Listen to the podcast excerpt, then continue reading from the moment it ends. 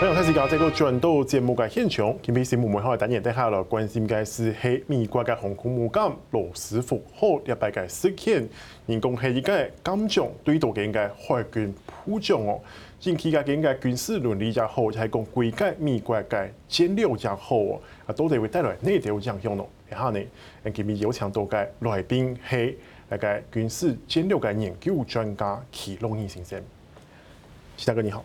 主持人好，还有各位观众，大家好。其实这次这个罗斯福号的这个事件，当然我们可以看到说，呃，它是一个疫情跟军事的战略的中间的拔河。嗯，那你怎么看这件事情？对，很多人有不同看法哈。那是从军事的角度来讲啊，就是它的指挥链的问题，就是他是一他是罗斯福号的舰长，对不对？是。他关心的是。我这艘航空母舰上的官兵的安全啊，他关心航空母舰。问题是，航空母舰它不是独立的一艘军舰，是啊，它的作战是它整个航母打击群，它叫 Strike Group 打击群出去的。这个打击群呢，包括有水面舰，有好几艘水面舰啊，至少会有一艘巡洋舰啊，至少会有三艘驱逐舰，水下还有核攻击潜舰。还有后面的还有补给舰，它是一个 group，十几台船一起出海啊，就在不到十套，大概七呃六五六艘五六艘五六艘船，它是一个一个打击群呢、啊。所以发生这个事情的时候，就是你这个舰长怎么去做判断跟决定啊？虽然疫情很严重，你的这个官兵已经有人感染了，那你怕这个整个航母会会失去这个战力。你从你的角度来说是没有问题，但是从航母打击群的角度来说，你要配合整个航母打击群的这个行动，甚至于是海军的整体规划，是你要到哪边去靠岸，用哪些方式去做。所以后来这个舰长出了这个事嘛，对，呃，有不同的评价，但是大部分的海军的那高级的这个主管呢，高级将领，包括以前的太平洋舰队司令叫 Swift。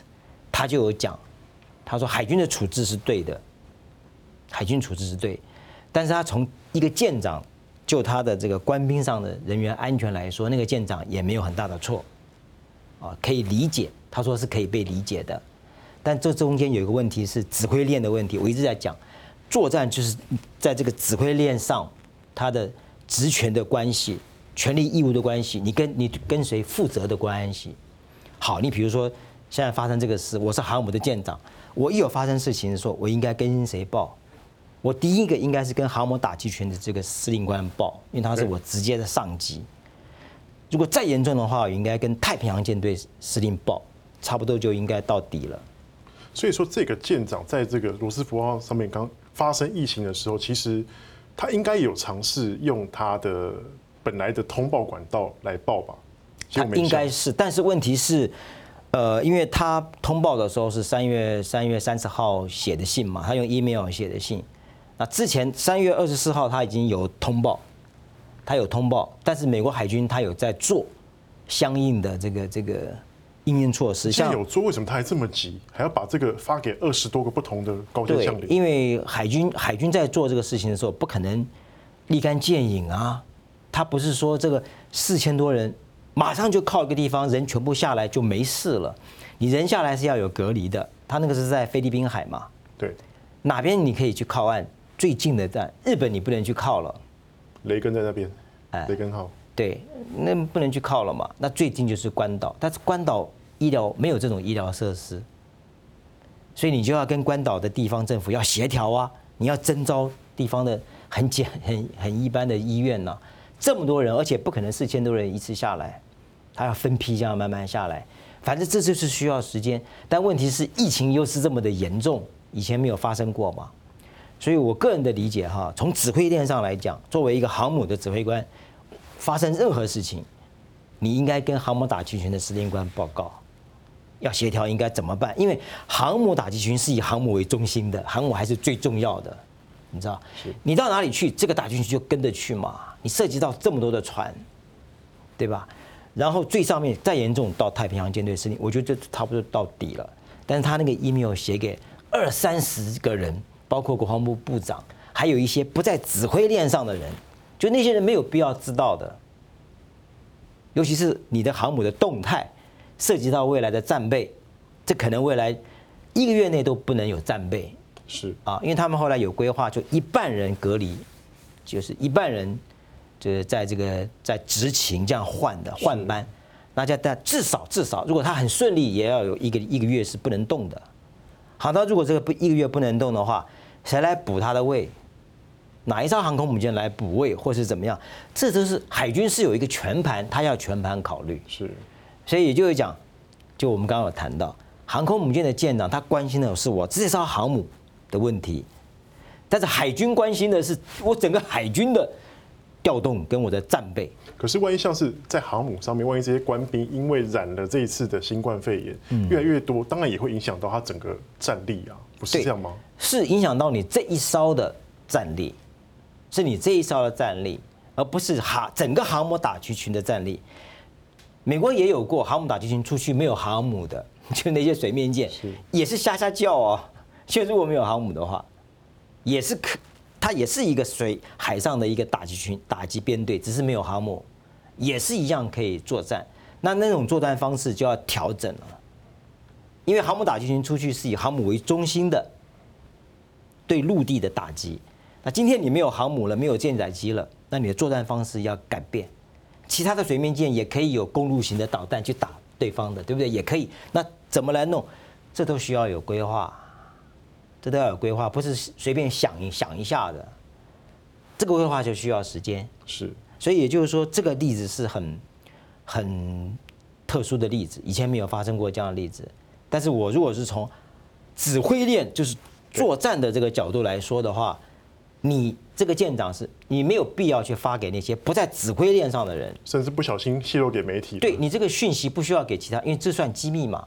是，你知道美国的航母到任何一个点上，那都是机密的，他不会给你给你给你讲，但是你可以知道他大概现在现在在哪里活动。对，位置不会给你讲。每一艘航空母舰都有官网，我都有上过，只是没办法 key。为为什为什么？因为他是要让航母的那个家属。能够上去写信给他的给他的亲属啊，是每一个人都有个扣，每一个家属都有一个密码，他可以进得去，但他不会告诉你我现在航母正确的位置、经度、纬度，他绝对不会跟你讲的，他只能跟你说，他可能跟你讲是在西太平洋，可能在印度洋，顶多也就是这样子。所以说，当这个舰长把这些信发出去之后，其实某程度来讲，就是暴露航母的位置喽。对呀、啊，呃，不但是暴露的位置，后来那个海军副海军部那个副部长他自己有讲嘛，他是怎么样？是以不安全、没有加密的方式，把信传到了指挥链之外的人。哦，这问题就很大了嘛，对不对？嗯，如果说你涉及国安吗？呃，涉及到这艘航航空母舰打击群的行踪，以及它现有的现现状。这分两个层次，一个是这个航母要到哪里去了，提前让人家知道哦，它要到关岛去了，这可能还不是很，这个这这个当然也是机密。更重要的是说，你让人家知道你这个航母已经没有接近没有战战力，是挂病号了，哎，已经已经挂病号，那就也就意味着你这个 整个航母打击群可能在一定的程度上就会任务会可能要有一些调整了，这涉及到面很大，所以也就是说。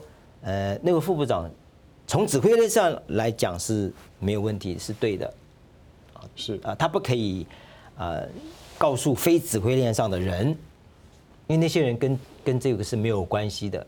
他连国防他连国防部长的信都有发，后来国防部长说，我看到这封信了，但是我，他说我收到这封信，但我还没有看。你看，国防部部长他有多少事啊？是，对不对？有十一艘航母哎。而且不止航母，还要管很多了嘛，对不对？陆海空所有的事，所以他说我收到信，但是我还没看。显然他还有还有很多事嘛，所以也就是说，我的意思，这个作为指挥官，你不能给你的上级制造额外的负担，但是你要恰到好处的去把这个反应。但这里有一个情况发生了，就是说。既然是这样子，他为什么还要告诉那么多人？是，哎，是不是他上级他不信任？是不是他的上他不信任他这一个上级？是不是不信任他？甚至于他认为可能会这个上级可能会把他压下去，也许他会有这种这也牵涉到他们军方内部的。对，那这就是后来大家就说这个指挥链出现了问题，就是你竟然航母打群的指挥官跟航母的舰长如果不同心的话，哇，那就很麻烦呢、啊。如果不同心的话，比如说现在有一个状况出现了，舰长的看法跟航母打击群看法竟然不一样，但是从指挥上指挥链上来说，舰长一定要听这个航母指航母这个打击群指挥官的话。是。但问题是，指挥官要尊重舰长的看法。为什么？对。航母打击群舰长说：“我想要这样做。”但是航母舰长说：“我现在这个舰载机有问题，做不了。”他知道实际的情况。哎，他知道实际情况，因为你整个航母打击群是以我为中心的，这个中心就是我这条航空母舰将近九十架的飞机，固定翼跟非固定呃旋转翼的飞机，固定翼有七十几架，我的战力就在这边。所以你的指挥官有一个看法，但是我说我现在这个可能不行，你也要改啊，你也不能说硬要上，对不对？所以这中间要有要有一个协调，而且要默契，要要很要很真的是很很同心，这个战力才能够发挥的最好。不过我相信这个案子是一个特例，是因为碰到这是疫情的关系，哎，这是疫情，而且这个疫情不是不是一般疫情，有的疫情你还可以稍微啊缓一缓，有缓一缓，这个疫情它是太它太快了，所以后来这个舰长在信里面有写到。那个钻石公主号的案子，对，对不对？他写的事业嘛。他很担心，但是毕竟军舰不是一般的游轮呐。对，是不是？但是问题是，你知道他那个航空母舰四千多多人啊，有四千多人在在航在十万吨的航空母舰上，都塞得满满的。那个空间的运用已经到了规划就是这么多了。他没办法隔舱分舱或隔离吗？他航空母舰本来就有很多舱啊，不同的舱啊。那航空母舰不同的舱位。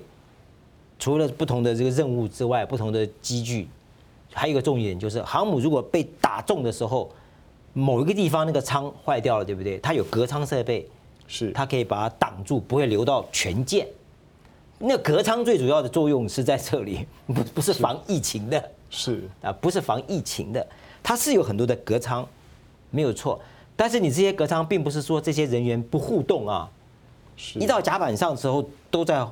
都在互动了嘛，所以里面肯定是群聚的状况嘛，对不对？都是都是群聚，一个一个一个的群聚，但是你在甲板上就全部就会碰在一起啊。是，所以也就是讲说，不是很容易，因为它的感染哈，还有一个就是你要吃饭吧，是，你全部就要到餐厅去了，你不会一直在你的工作，你在你的工作岗位上可能不会跟其他的单位碰面，但是你总要吃饭吧。他就几个大的餐厅，是，那你就要到餐厅去啦，对不对？所以就是说，他必然要会慢会会会有大范围的感染。现在我们不知道，现在已经是两百两两百多例了嘛，对。所以因为已经有这个警觉了，所以他们就会就会格外去注意这个事。如果没有这个警觉，可能全舰不会是只有两百多了啊。所以这边的重点就是说。我们要从什么角度来看这个问题？你要从指挥链的角度来说，海军部、海军、美国海军就是做对的。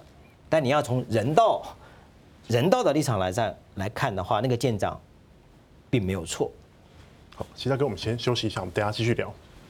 那先看一下下半场过来关心第八个事件为促使美军投入个太平洋地区个规个战力个挑突哦，来看一下过来关心。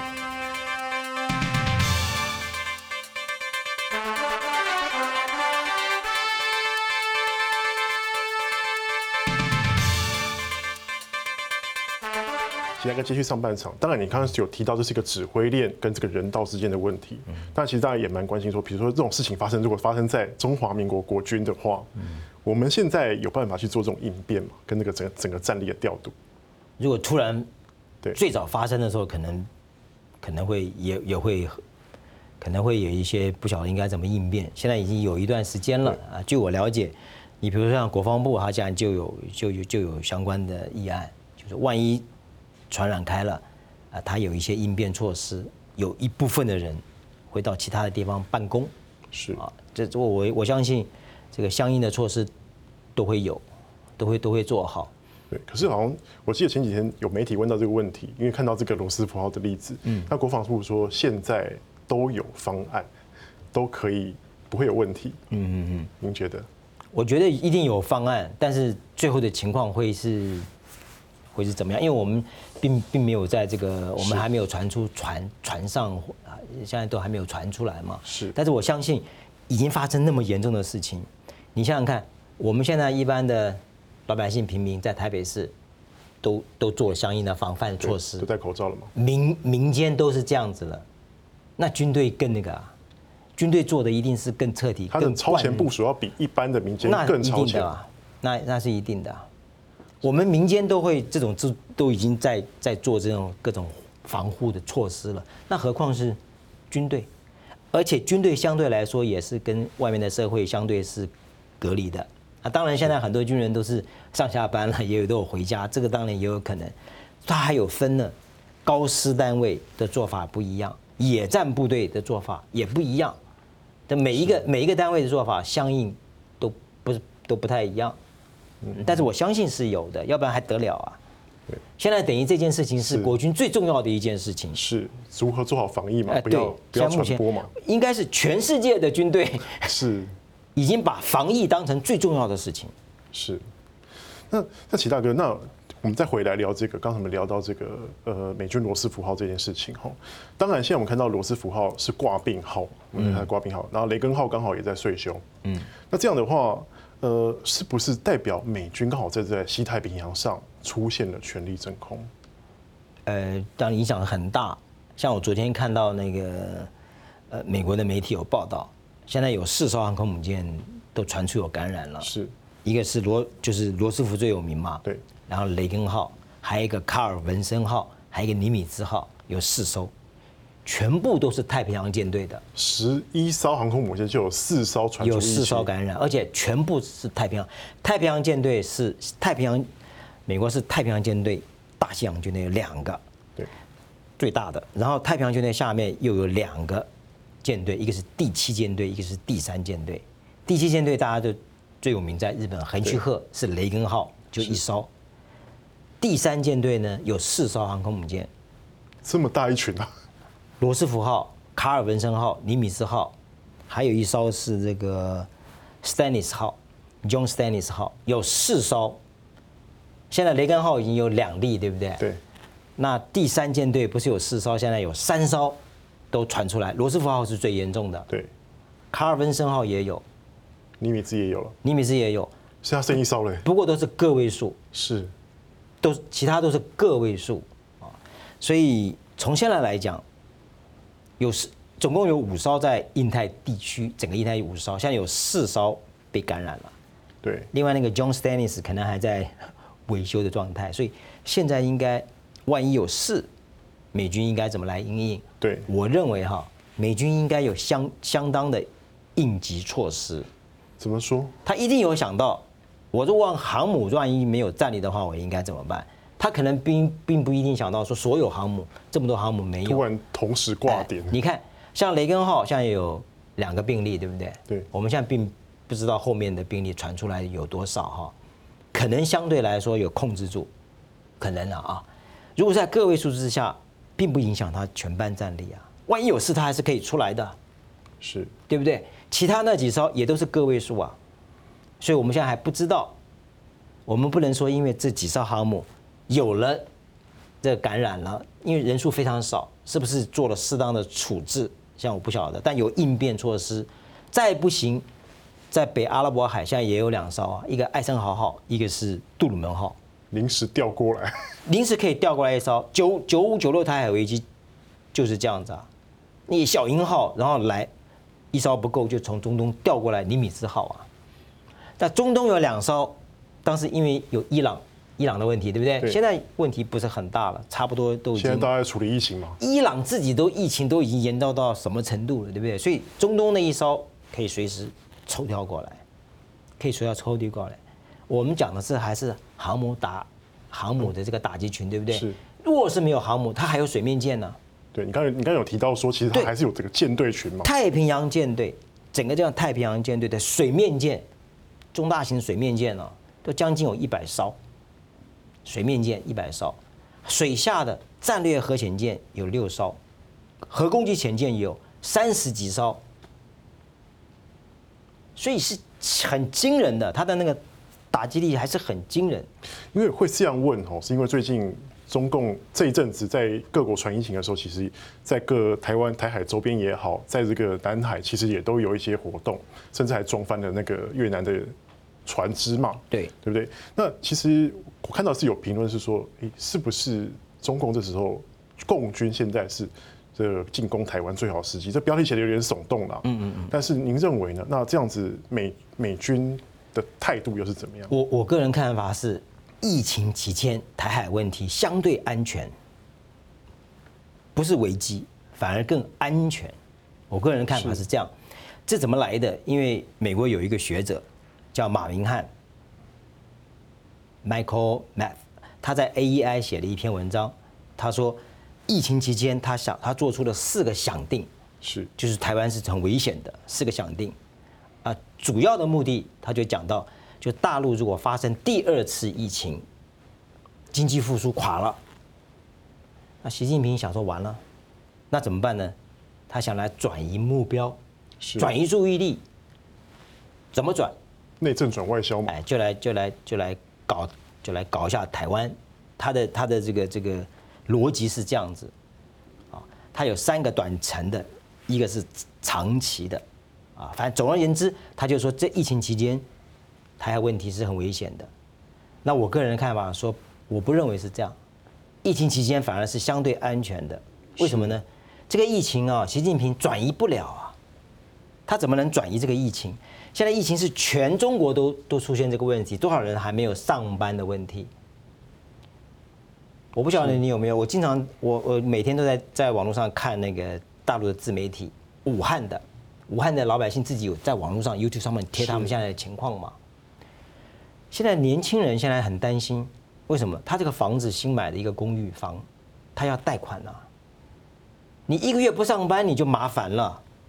每一个人年轻人都在想说，我这个两三个月如果不上班，我的后面贷款，现在贷款可能可以 delay 可以延，对不对？是特殊情况。你日子久了你怎么办呢？这是老百姓最关心的问问题嘛。还有经济的回稳，对不对？很多经济学家说，哦，中国大陆经济可能要跌到百分之三，那很恐怖。但是习近平显然他不要百分之三了，他要百分之五以上。三月二十七号，中央政治局有开会，要有一系列的刺激经济的方案。那要花多少钱？人家有统计，人民大学的副校长刘元春他有统计，如果要 back up 经济上来的话，要五点二万亿人民币。哇，这是一个非常庞大的数字。这个太。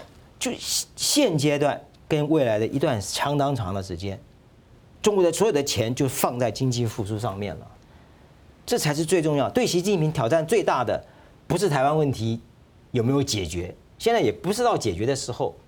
是台湾民进党政府到现在也没有什么什么公开宣布独立，也没有产生所谓导致台独的重大事变，都没有嘛。民进党现在政府都承认。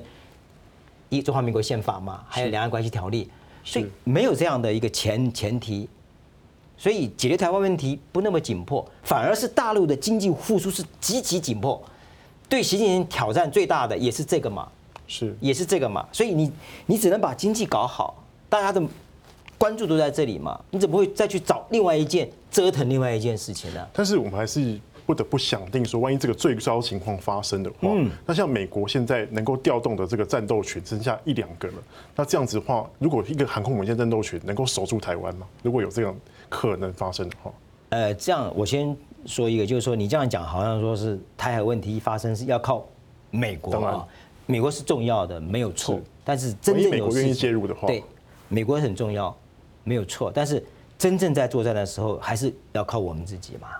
美国能不能派兵？我们现在不知道。其实我们现在台湾最需要的是什么？我们最需要的是美国提供我们的情报、监视、侦查，这才是最重要的。卫星的监侦，我们要知道共军是怎么来安排的嘛？他的部队是怎么来集结的？集结的方式有没有跟以前不一样？不太可能又是十万大军，那个太慢了。好，谢谢大哥今天为我们带来这么深入的分析。啊，当然了解疫情对国怪来讲，做好黑。东推荐该有，诶，后续过来观察后续嘅好景。也是今日嘅节目内容，没落来，大家收看，诶，下次再见。